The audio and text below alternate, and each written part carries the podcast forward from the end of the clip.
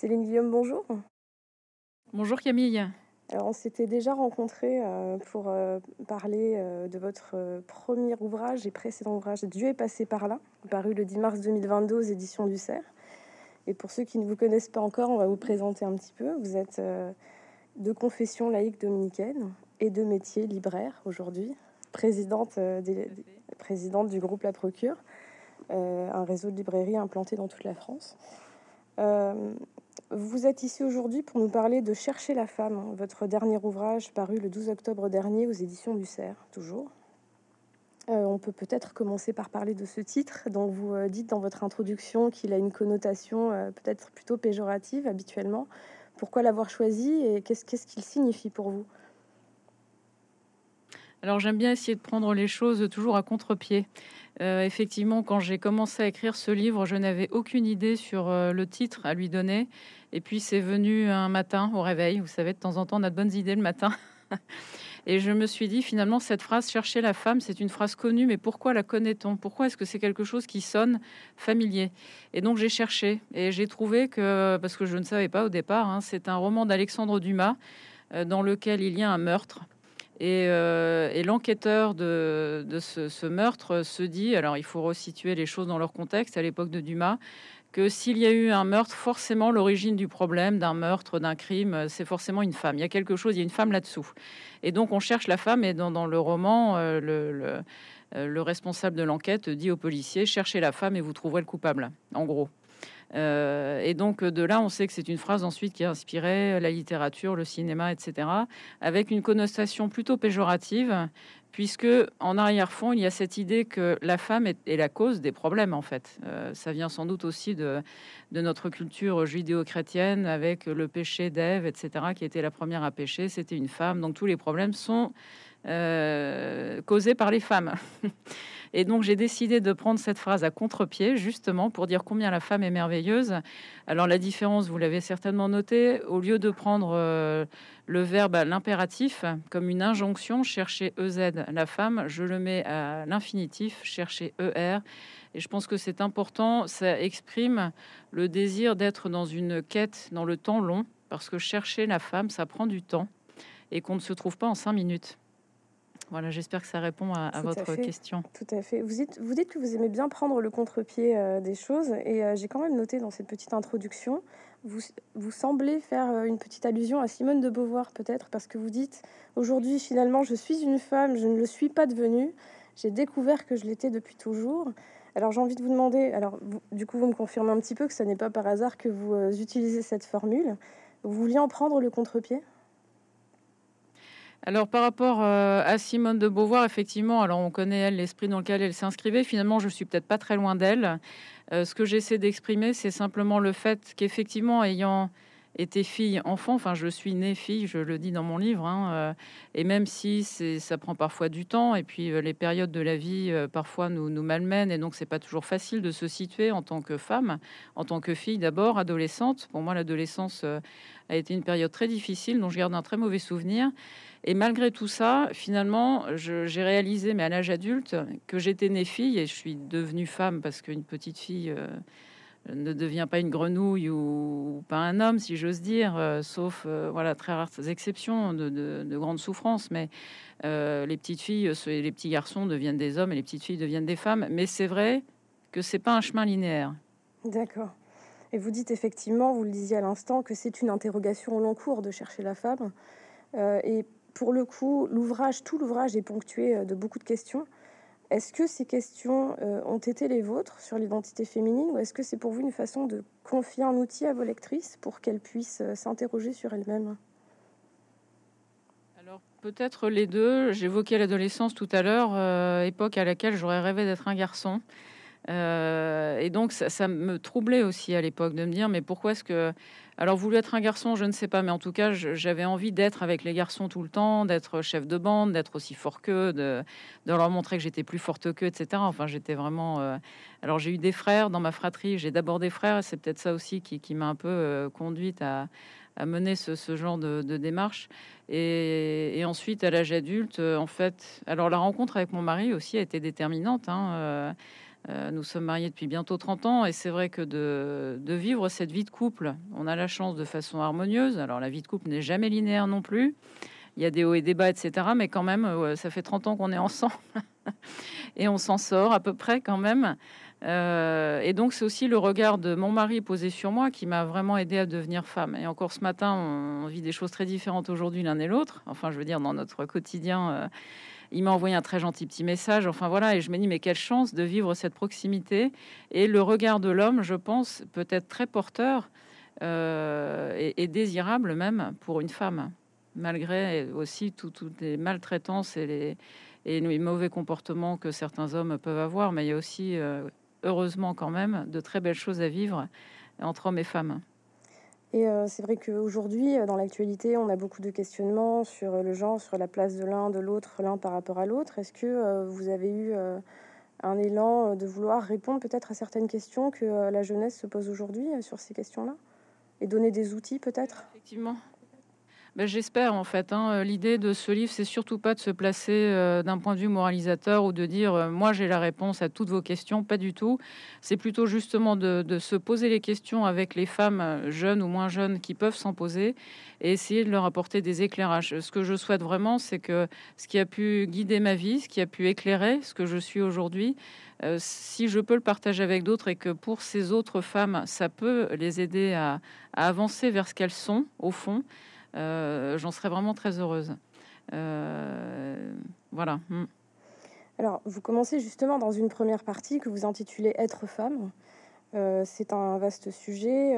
vous y abordez plein de, sujets sociétaux, l'égalité homme-femme, la question du genre, l'avortement, l'infertilité choisie, l'euthanasie. Autant de choix finalement assez complexes à faire peut-être au cours d'une vie. On ne sait pas si on y sera confronté ou pas. Euh, peut-être on va aborder pour commencer la question de l'égalité, euh, puisque vous observez euh, pour votre part peut-être un mélange des genres actuels, peut-être une confusion grandissante. Est-ce que pour vous, la lutte pour l'égalité homme-femme, telle qu'elle est menée aujourd'hui et ce qu'elle est devenue, est trop réductrice ou trop simpliste dans sa perception ou sa représentation du genre? Alors l'égalité homme-femme, bien sûr, c'est quelque chose d'essentiel. Hein. Ça, c'est pas moi qui vais dire le contraire. Euh, j'ai la chance de travailler en entreprise avec beaucoup d'hommes et je suis très heureuse de, pouvoir travailler avec des hommes et j'espère qu'ils partagent cette joie. Euh, donc oui, bien sûr, l'égalité homme-femme, c'est quelque chose de fondamental et on voit combien de, lieux dans le monde où cette égalité n'existe pas combien il peut y avoir de souffrances, d'abus de toutes sortes, etc. Donc ça, euh, on est bien d'accord là-dessus. Maintenant, que mettons derrière le mot égalité Et je pense que c'est là où il faut être euh, attentif et faire attention. Euh, l'égalité ne veut pas dire similitude. J'allais dire identité, mais ça ne veut pas dire être identique. Même entre femmes, par exemple, Bien sûr, nous sommes toutes égales, et pour autant, nous ne sommes pas pareils, nous ne sommes pas identiques, et Dieu merci, si on était toutes les mêmes, ce serait très ennuyeux pour tout le monde, y compris pour les hommes d'ailleurs, mais même pour nous. Donc, égalité ne veut pas dire euh, similitude. Et donc, euh, effectivement, je pense que par nature, il y a des différences importantes entre les hommes et les femmes. Euh, je ne parle pas du genre du tout, mais juste de, l'identité sexuelle. Hein. Un homme, une femme, c'est pas la même chose. On regarde un dessin, on voit bien que c'est pas pareil. Et c'est heureux. Et ces différences physiques, elles nous disent beaucoup de la nature de l'homme ou de la femme. Aujourd'hui, je pense qu'on a tendance à vouloir écraser un peu ces, spécificités naturelles alors qu'elles sont tellement importantes et tellement belles. Euh, une jeune femme un jour me disait, mais Céline, euh, la femme est beaucoup plus belle que l'homme en termes d'esthétique. Et je me suis dit, mais en fait, c'est vrai. les femmes sont plus belles que les hommes. Alors, pardon, messieurs, mais, mais et cette jeune femme me disait, mais parce que les femmes, elles sont toutes en rondeur. Elles ont des formes, les, hommes ont beaucoup moins de formes. Et je trouvais ça fascinant et très beau que cette jeune femme ose dire, en fait, une femme, c'est beau. Euh, et physiquement. Enfin, donc surtout, n'essayons pas d'écraser les nuances physiques naturelles de l'homme, de la femme, parce que parce qu'elles sont belles et, qu'elles sont surtout complémentaires. Mais quels sont les, risques et les conséquences à vos yeux euh, d'opérer une telle confusion, de la pousser trop loin? De, ne pas respecter la nature, vous voulez dire, enfin, de, oui, de se dire, euh, peu importe les, écarts ou les différences. Euh, Par exemple. Naturelles, enfin. Oui. Euh, je pense que le risque, c'est de, ne plus être fidèle à ce qu'on est. C'est ce que j'aborde dans la deuxième partie du livre. Et ensuite, je pense que On ne peut pas être autre que ce que l'on est. Euh, si je prends un exemple un peu décalé, mais euh, si demain matin je décide d'être danseuse étoile, moi Céline Guillaume, je peux vous dire que même si je me donne beaucoup de mal et que je danse 15 heures par jour, je n'y arriverai pas. J'ai pas ce talent-là, donc c'est sûr, ce sera fichu d'avance. Et donc, parce que c'est pas mon talent, enfin, et par nature, je pense que chacun est doué de, de certains talents, mais aussi de sa nature, d'une nature qui est réelle. Aujourd'hui, on parle beaucoup d'écologie. Euh, et on ne voudrait pas respecter l'écologie de l'être humain, de la personne humaine, de l'homme, de la femme, alors que c'est tellement précieux. Et, donc, c'est un peu ce rappel, c'est de dire, n'essayons pas encore de, cacher euh, la beauté de notre nature humaine. Enfin, la nature, euh, elle est précieuse, elle a beaucoup à nous enseigner, y compris notre nature en tant que personne humaine, en tant que femme ou homme. Donc c'est plus euh, attention, c'est plus un appel à la prudence de vouloir faire comme si cette nature n'avait rien à nous dire de nous-mêmes ou à nous apporter. Et je pense au contraire qu'elle a beaucoup à nous enseigner, à nous apporter. D'ailleurs, dans la première partie, euh, vous mettez en garde contre euh, l'idée de dissociation du corps et de l'esprit. vous nous dites dans une certaine mesure, oui, nous contrôlons notre corps, notre esprit et notre âme, mais nous n'en sommes pas maîtres. C'est cela que nous ne voulons pas admettre.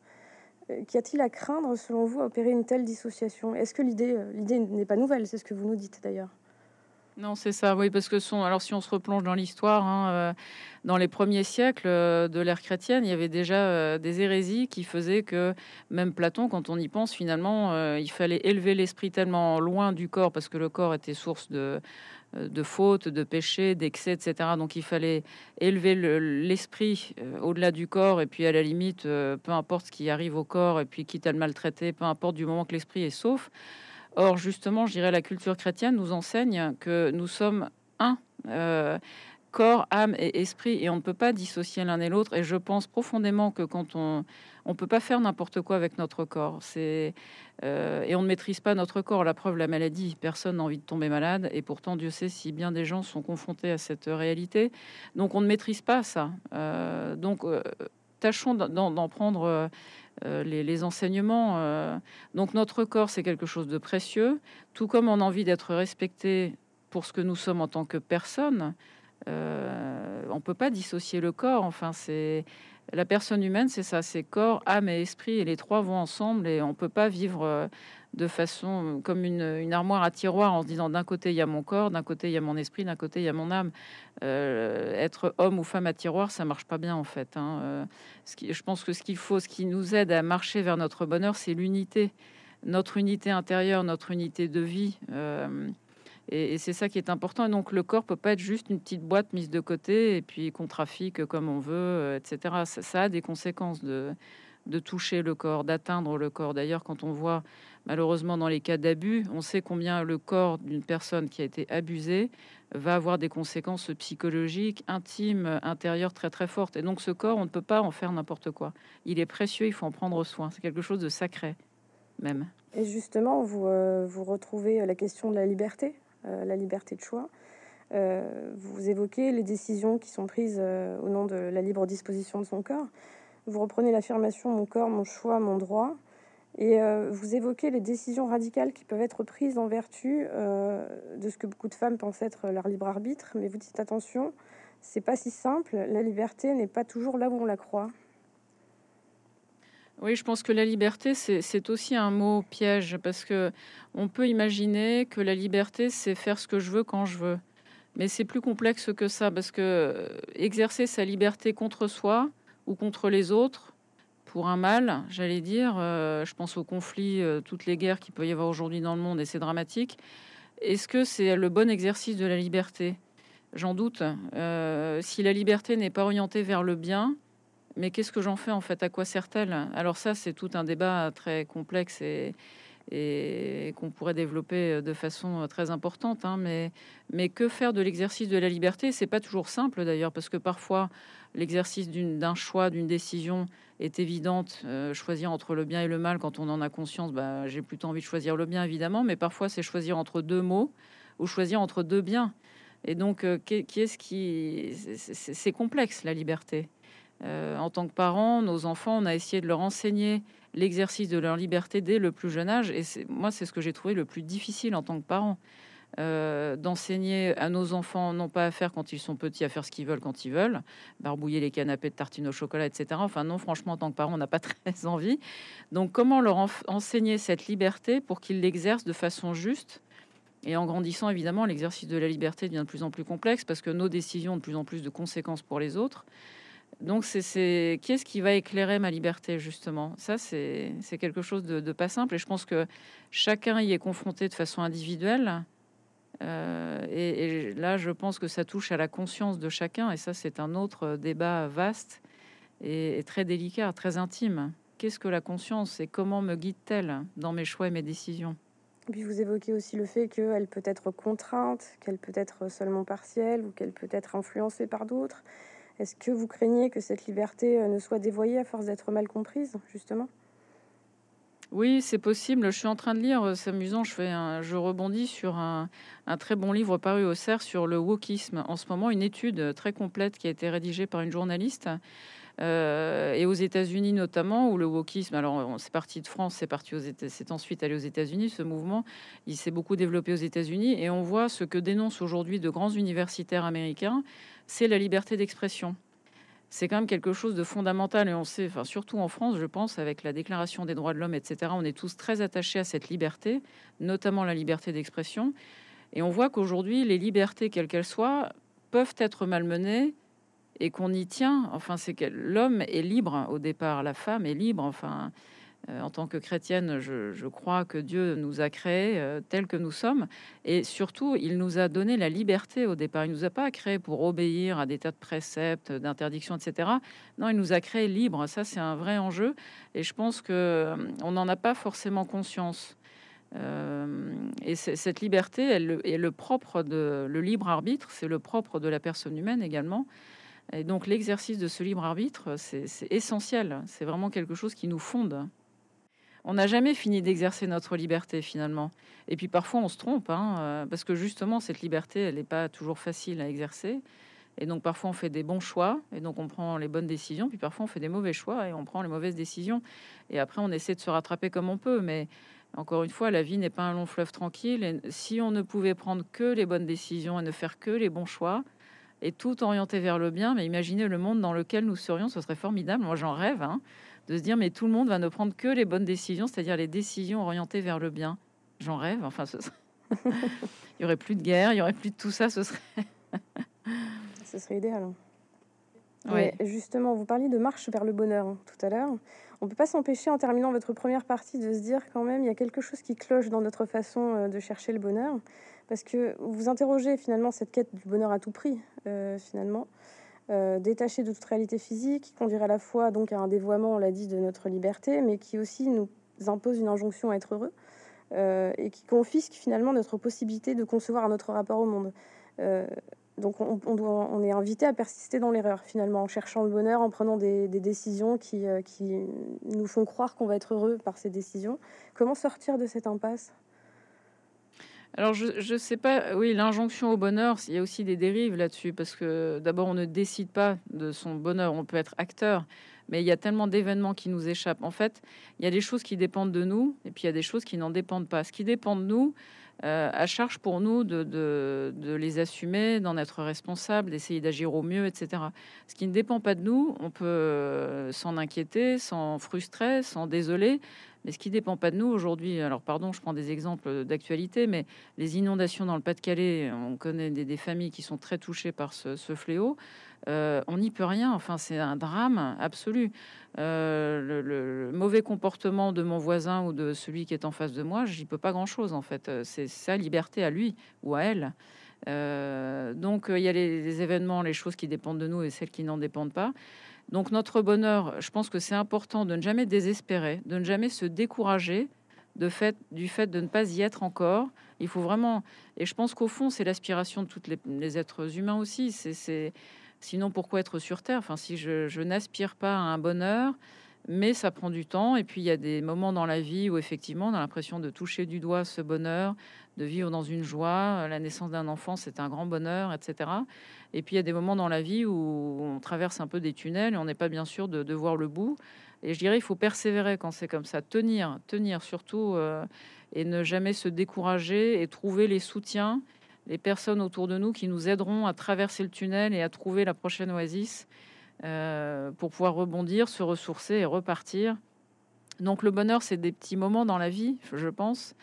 Euh, je ne pense pas qu'il y ait des personnes qui puissent dire je n'étais que heureux toute ma vie. Enfin, si on a tant mieux pour elle, mais j'en doute. Donc euh, la vie, en fait, c'est ça aussi qui la rend passionnante et très belle, c'est que on, ne sait jamais de quoi elle sera faite demain. un grand malheur peut arriver. Il y a des gens qui ont des ressources incroyables pour faire face à des, malheurs terribles. Hein et qui sont très éclairants. Euh, puis il y a des personnes qui ont l'impression que tout va bien pour, pour elles, et puis en fait qui passent leur temps à se plaindre et on comprend pas pourquoi. Enfin, donc euh, chacun est acteur de sa vie et personne ne peut vivre notre vie à notre place.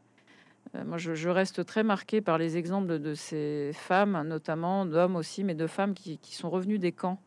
L'année dernière, on a eu la chance au salon du Touquet, de le salon du livre du Touquet, de recevoir Lily Rosenberg, qui a survécu au camp. Son témoignage est absolument formidable. Mais quelle femme Elle a plus de 95 ans, je crois, aujourd'hui. Mais c'est une femme qui, marque les esprits, qui marque une vie. Enfin, avoir eu la chance de la rencontrer, pour moi, ça a été euh, bouleversant et, et, un très bel exemple de, de, la force de vie qui peut animer des personnes.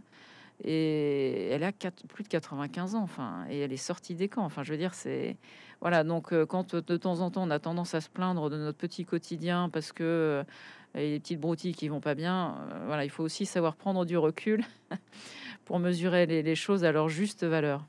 Alors être heureux, oui, pas au prix de n'importe quelle décision, en ayant du recul, comme vous dites, il y a quand même des choses qui sont susceptibles de mal nous orienter.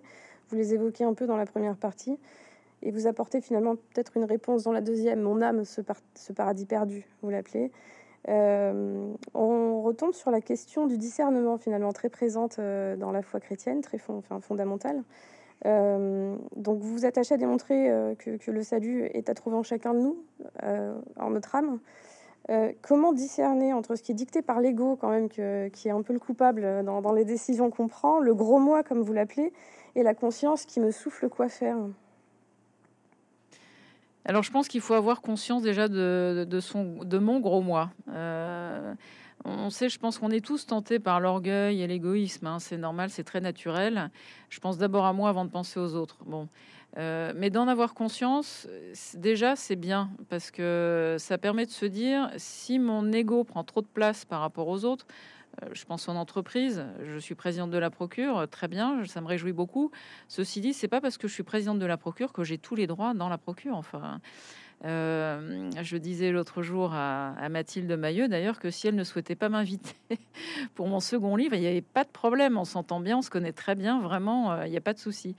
Euh, donc il faut, il faut savoir doser son ego par rapport aux autres. En, dans une vie de couple, alors c'est encore plus le cas, dans une vie familiale avec des enfants, les parents ne doivent pas écraser leurs enfants, etc. Enfin, dans toute relation amicale mon ego ne doit pas écraser euh, mes amis. Enfin, si, si, si je respecte ce qu'ils sont pour ce qu'ils sont, donc avoir conscience du fait que oui, j'ai un ego et qui parfois peut être trop gros et prendre trop de place. j'ai toujours cette image, surtout en tant que femme, si mon, mon gros moi prend trop de place, il n'y a plus de place sur mes genoux. Je peux plus accueillir un enfant, je peux plus accueillir personne d'autre que moi en fait. Et donc, euh, donc mon ego, euh, oui, bien, j'en ai besoin. C'est, je, c'est mon ego, c'est moi. Enfin, je vais pas me renier moi-même non plus, mais il faut lui donner sa juste place pour que les autres puissent venir et avoir leur juste place à mes côtés aussi. Euh, donc mon gros moi, voilà, c'est bien, j'en ai conscience, j'y fais attention, j'essaie de lui donner pas trop de place, un peu quand même, mais pas, pas trop.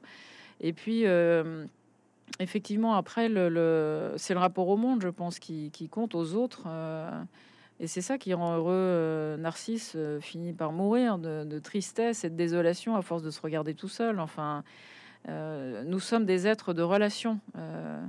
nous croyons en un Dieu en tant que chrétien, dans, un Dieu qui est relation. Le Christ est incarné, il est venu pour vivre parmi nous. Donc c'est vraiment, nous sommes des êtres de relation, de communication. On n'est pas fait pour être seul. Donc de prendre conscience de l'importance de ma relation aux autres aussi et que mon, bonheur dépend aussi des autres. Enfin, je ne peux pas être heureuse toute seule. c'est dans l'amour donné, partagé aussi qu'on trouve le bonheur. Donc, et pour aimer, il faut quelqu'un d'autre. Je peux pas m'aimer toute seule. Ça n'aurait pas beaucoup de sens. Un peu oui, encore une fois, c'est important de s'aimer soi-même, mais comment savoir justement que c'est bien mon âme qui me souffle euh, comment retrouver la voix de son âme? C'est ce que, un peu ce que vous évoquez dans la deuxième partie. Comment savoir que c'est pas mon ego qui me souffle euh, mes décisions? Alors mon ego, il est toujours là de toute façon, hein. et puis euh, ce que je suis, je peux pas m'en défaire non plus de mon ego. Et encore une fois, c'est pas que péjoratif, mais il faut juste le, maîtriser un peu. donc c'est moi aussi qui, qui vais en fonction de ce que je suis, euh, mon tempérament, ma personnalité, etc., qui, qui, va, qui va voilà, moi-même, euh, qui, qui, va quand même influencer mon jugement. mais ce qui est important, c'est d'apporter l'éclairage d'un autre. Et en tant que chrétien, c'est vrai que le discernement, qu'est-ce qu'on essaie d'écouter? Bah, L'Esprit Saint, en fait. Qu'est-ce que le Christ, qu'est-ce que Dieu me souffle à l'oreille, au fond de mon cœur, pour essayer d'orienter ma vie vers le bien? Et lui, c'est sûr, ce qu'il veut, c'est mon bonheur, et donc ce qu'il veut essayer de me souffler à l'oreille, c'est la voie de mon bonheur. Alors on y croit, on n'y croit pas, mais en tout cas, moi, c'est ce qui me guide. Euh, et cette voie du Christ, d'essayer de la trouver, mais comment la trouver? Mais il y a les évangiles, déjà, j'allais dire, euh, qui nous parlent beaucoup du Christ et, surtout de ce qu'il nous dit. Encore une fois, le, Christ est le Verbe, il est la parole, il est relation, il est communication. Donc il nous parle. Alors évidemment, je vais pas le voir comme vous, Camille. Malheureusement, j'en rêverais. il peut pas s'asseoir dans un salon à côté de moi. en revanche, ces paroles sont indémodables, elles ne passent pas. Et donc les, évangiles sont vraiment une source euh, d'inspiration formidable et inépuisable, vraiment inépuisable. Donc il faut se mettre à l'école du Christ, en fait, écouter ces paroles, parce qu'il a beaucoup enseigné quand même, pour essayer d'orienter mes décisions, mes réflexions, mes questionnements, mon jugement. Euh, voilà, je pense que c'est une des clés en tout cas. Dans la troisième partie, Ensemble, c'est tout. Vous invoquez quand même aussi beaucoup de portraits de femmes qui vous inspirent et inspirant, euh, des figures féminines de la Bible, bien sûr, il y en a beaucoup. Euh, il est vrai que, alors pour ma part, euh, il y a certains des, portraits que vous faites qui m'ont beaucoup éclairé sur certains passages qui sont relatés dans la Bible et qu'on connaît mal, c'est vrai, ou pas sous l'angle que, avec lequel vous les présentez. Et vous vous intéressez spécifiquement au rôle des femmes, qui, le, rôle des femmes dans ces passages, celles qu'on leur a confiées. Est-ce que vous pensez que si ces figures étaient mieux connues, l'importance du rôle de la femme ou de sa place auprès de l'homme serait mieux comprise? Ah oui, alors merci de poser la question, j'en suis sûre. Je pense qu'en fait, il y a une grande méconnaissance de ces femmes de, la Bible, de l'Ancien Testament euh, ou même du Nouveau Testament. Alors, je, peux en citer une parce que alors j'aime beaucoup Marie-Madeleine. Pour moi, c'est ma préférée. C'est cette femme pécheresse oui, d'abord, c'est une femme magnifique et la couverture du livre qui n'a rien à voir avec Marie-Madeleine parce que c'est la Vénus de Botticelli. Ceci dit, quand j'ai vu le rendu du dessin sur la couverture de mon livre, elle, évoque tellement Marie-Madeleine avec sa chevelure magnifique. Euh, donc Marie-Madeleine est, vraiment très présente euh, dans ce livre, même si je ne parle d'elle qu'à la fin. Mais il y a une femme pour moi aussi qui me marque beaucoup, c'est Déborah dans l'Ancien Testament, parce que cette histoire est très peu connue ce roi d'Israël, Barak, qui un jour reçoit l'appel de Dieu. Alors il faut voir toujours de, façon symbolique hein, ce qui se passe dans, l'Ancien Testament. Dieu dit à Barak, tu, dois aller combattre pour la liberté, pour libérer ton peuple. Ce combat de la liberté, on voit qu'il est, permanent euh, depuis des milliers d'années, encore aujourd'hui dans nos vies. Et donc Barak euh, se met en route pour aller confronter euh, cet ennemi. Et puis en avançant, il voit la taille de l'ennemi en face et puis il fait demi-tour en se disant non, non, mais attends, là, euh, on va se faire tailler en pièces. Donc demi-tour. Il fait demi-tour. Et lorsqu'il fait demi-tour, il tombe sur cette femme, Déborah, qui est une prophétesse, comme quoi la Bible s'est accordée aussi très belle place aux femmes depuis très longtemps. Euh, et Déborah lui dit Mais attends, Barak, euh, alors je raconte l'histoire de façon très personnelle. Hein. Euh, Barak, non, non, non, mais ton Dieu, il t'a pas dit de faire demi-tour, là, il t'a dit d'aller combattre. Et lui dit Non, mais t'as vu l'ennemi en face, on va se faire tailler en pièces, moi j'y vais pas, quoi. Mais si, si, tu dois répondre à l'appel de ton Dieu, etc. Et Barak lui dit Écoute, ok, je vais y aller, mais une condition, c'est que tu viennes avec moi. Et Déborah va accompagner Barak dans ce combat, et Barak va l'emporter et libérer son peuple. Et donc on voit que cet homme, mais je le crois de façon beaucoup plus générale, pour avancer, les hommes ont besoin des femmes à leur côté. Et ça, je trouve ça très beau de se dire, euh, il faut qu'on arrive aussi à sortir de, cet esprit de domination permanent où les hommes dominent les femmes, les femmes dominent les hommes. Je pense vraiment, c'est un très bel exemple, cette scène de l'Ancien Testament, de se dire c'est la femme aux côtés de l'homme qui lui a permis d'avancer et d'aller vers le bien, vers la liberté. Donc marchons ensemble. Parce que parce qu'il y a quelque chose de très beau à, faire et à, redécouvrir de la complémentarité entre les hommes et les femmes. effectivement, je pense que toutes ces grandes figures de l'Ancien ou du Nouveau Testament sont trop peu connues ou pas assez mises en avant. Donc il est temps de les, les remettre en lumière. Vous mentionnez Déborah, c'est vrai, mais euh, vous défaites aussi quand même le mythe du péché originel au passage. Ça, ça m'a beaucoup marqué. Est-ce que vous pouvez nous en parler un peu cette, euh, cette histoire justement du fait que euh, Adam, enfin Ève est tirée d'Adam, mais ça vous le, vous le reprenez justement. En fait, ce qui m'amuse effectivement, et c'est, on revient au titre du livre, euh, finalement, le péché, et ça, mon Dieu, que notre monde est inspiré par ça. Euh, la femme était la première à pécher, donc tout est de sa faute. Et en fait, alors c'est une interprétation très libre encore une fois, mais je trouve qu'elle mérite euh, d'exister. c'est de se dire, mais Dieu qui nous crée libre, en fait, ma, ma compréhension, c'est que la femme devance l'homme en beaucoup de choses, si ce n'est tout. Et donc, dans l'exercice de cette liberté, Dieu crée l'homme et la femme, chacun étant libre. L'homme, devant cette liberté primitive, en fait, on pourrait dire, il sait pas quoi en faire. Et donc, une fois de plus, il faut que la femme, à côté de lui, lui montre. Sauf que, pas de chance. Donc, Ève va exercer sa liberté la première. Bon, et pas de chance, elle n'a pas fait le bon choix. Euh, et donc, ça va avoir des conséquences. Euh, voilà, le mal arrive dans, notre vie et on s'en serait bien passé. Mais plutôt que de se dire, voilà, la femme est pécheresse et c'est bien elle qui porte tous les maux du monde, c'est de se dire, en fait, non, elle précède l'homme, y compris dans l'exercice de sa liberté. Et donc, en fait, après, puisque Dieu voit tout ce qui se passe et qu'il a bien compris que dans le cœur de l'homme, cette prééminence de la femme dans l'exercice de cette liberté va créer un biais et que l'homme n'aura de cesse ensuite de se dire c'est à cause de toi si tout le mal arrive, donc euh, j'ai le droit de te dominer, etc. Dieu n'a de cesse depuis l'origine de se dire c'est la femme par la femme que le salut arrivera dans le monde. Et c'est la Vierge Marie qui va enfanter le Christ. Le Christ, Dieu aurait pu le faire descendre en ballon sur terre, ou je sais comment, hein, il est Dieu, donc il peut tout faire. Mais non, le salut arrive dans le monde par une femme. Marie-Madeleine, lorsque le Christ ressuscité lui apparaît, choisit une femme pour apparaître et être la première messagère de la résurrection. C'est quand même énorme. Et donc Dieu, depuis les origines, depuis cet exercice de liberté qui a précédé celle de l'homme, n'a de cesse de réhabiliter, de vouloir réhabiliter la place de la femme dans le cœur de l'homme et dans son regard et dans le monde. Et ça, moi, je trouve ça formidable. D'où le fait que vous parlez façon... Euh, de complémentarité. Ah oui, oui, oui. Oui, je le disais tout à l'heure en parlant de Barak et, et Déborah, mais aussi dans, dès l'origine, en fait. Euh, encore une fois, je pense que les, femmes, les hommes, pour avancer, ont besoin de femmes à leur côté.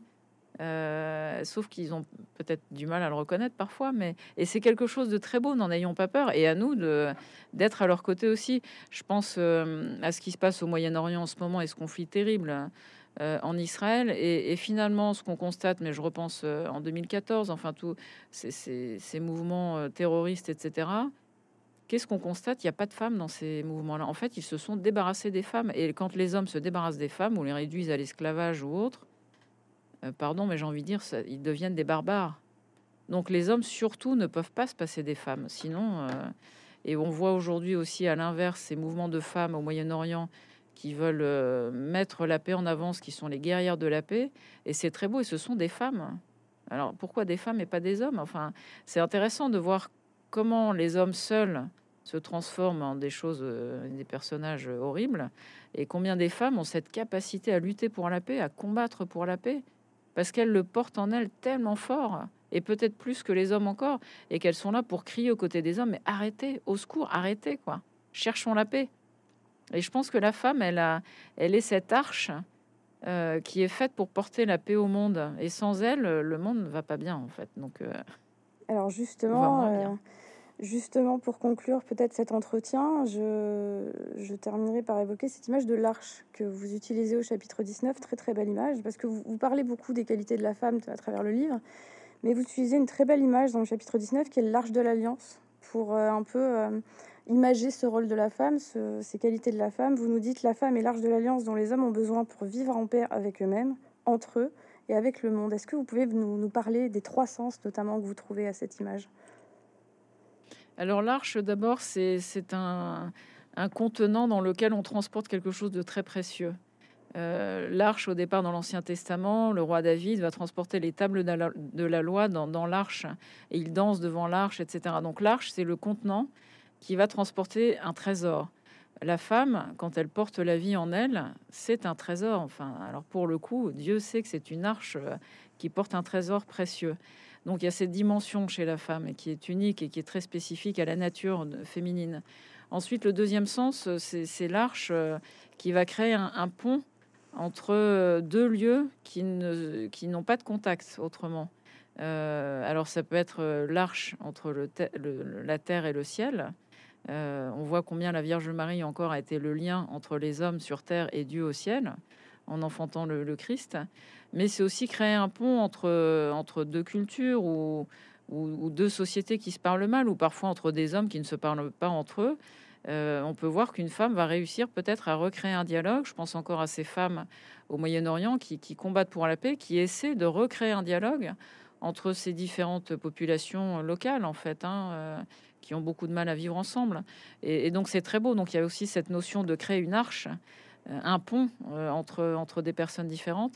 Et puis la troisième, euh, troisième idée, c'est l'arche qui porte en fait hein, dans une cathédrale, dans une abbaye, la voûte, l'arche, enfin la cathédrale repose sur des arches. Et, et, dans cette dimension, la femme, on voit peut-être un vrai soutien, et c'est l'histoire des origines dans le récit de la Genèse, la femme est l'arche et celle qui va être l'aide de l'homme et non pas l'aide de la petite main pour faire ce que l'homme lui demande de faire. Non, c'est son aide, c'est celle qui va le relier à Dieu aussi. En fait, c'est ça l'aide. Hein. C'est une poutre en hébreu. Euh, euh, c'est donc une poutre dans une construction. Euh, s'il n'y a pas de poutre, s'il n'y a pas d'arche, une cathédrale, elle s'écroule, elle ne tient pas. Et donc, c'est quelque chose à laquelle on ne fait pas forcément attention on va entrer dans une cathédrale, on admire les vitraux, etc. On va pas forcément regarder les arches, mais sans les arches, la cathédrale serait par terre. Et donc, les femmes aussi ont ce rôle de, soutien très fort, de, pour soutenir, pour accompagner des mouvements, euh, l'élan du monde et les hommes dans ce qu'ils font. Et encore une fois, quand les hommes veulent s'en passer, ça se passe moins bien. Merci Céline Guillaume. On rappelle que votre ouvrage euh, est paru le 12 octobre dernier aux éditions du CERF. Merci, beaucoup. Encore. Au revoir. Au revoir.